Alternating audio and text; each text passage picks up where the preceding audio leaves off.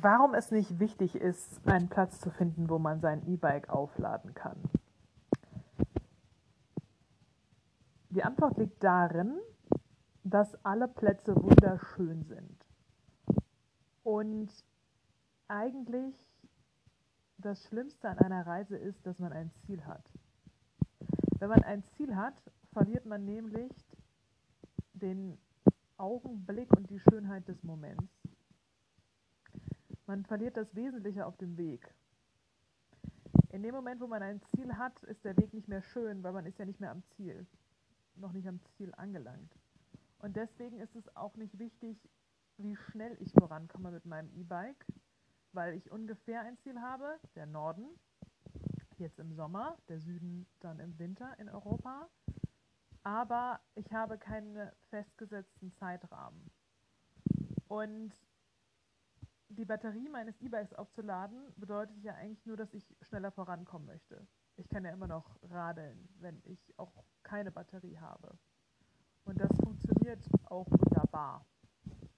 Ich bin halt extrem langsam, aber dadurch kriege ich auch mehr Muskeln und äh, ich kann die Schnecken sehen, die vor mir auf dem Weg kriechen und ich kann mich an den Blumen erfreuen, auf den Wiesen, die sich hin und her wiegen, während ich da vorbei zockele.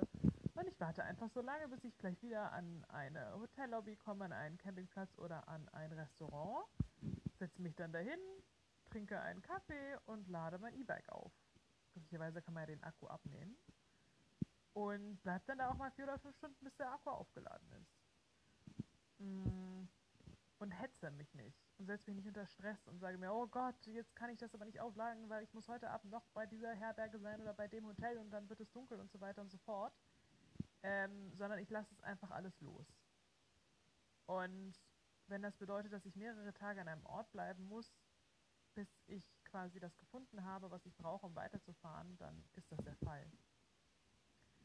Ich erinnere mich einmal, habe ich drei Langstreckenradler getroffen in ähm, Slowenien und die waren extrem schnell und ich habe mich ein bisschen an sie drangehängt und ich kam aber kaum mit, weil die einfach so schnell waren und ihr wichtigstes Ziel war, Kilometer abzuzählen und möglichst viele Kilometer am Tag zu machen.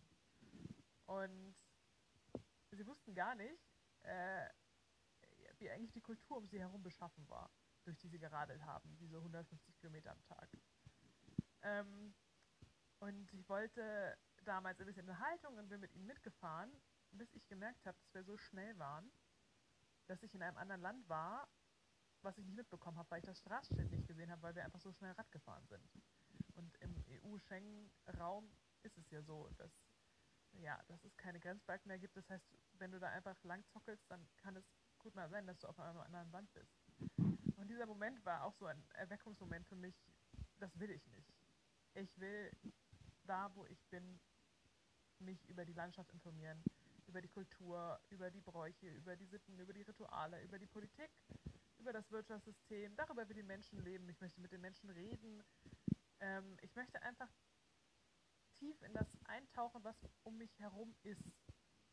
Das nennt sich Slow Traveling. Vielleicht kann man auch sagen, tiefes Reisen, Deep Traveling.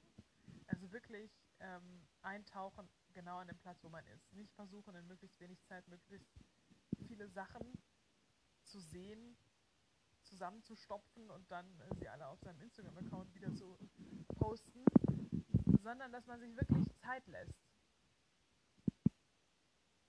und überall da, wo es eine Steckdose gibt, gibt es natürlich auch Menschen und mit diesen Menschen kann man auch reden. Und ob das jetzt der Supermarkt ist oder ob das jetzt das Restaurant ist, ob das die Hotellobby ist oder ob das vielleicht ein örtliches Schwimmbad ist, überall findest du nette Menschen, wo du nachfragen kannst, ob du dein E-Bike aufladen kannst.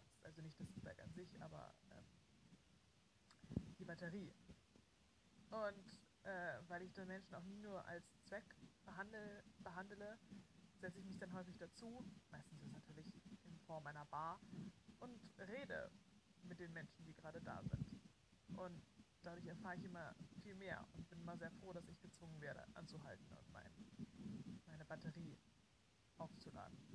Das ist eigentlich ein sehr schönes Ritual, ähm, innezuhalten, Stopp zu machen und sich damit zu beschäftigen, was ist generell in deiner Umgebung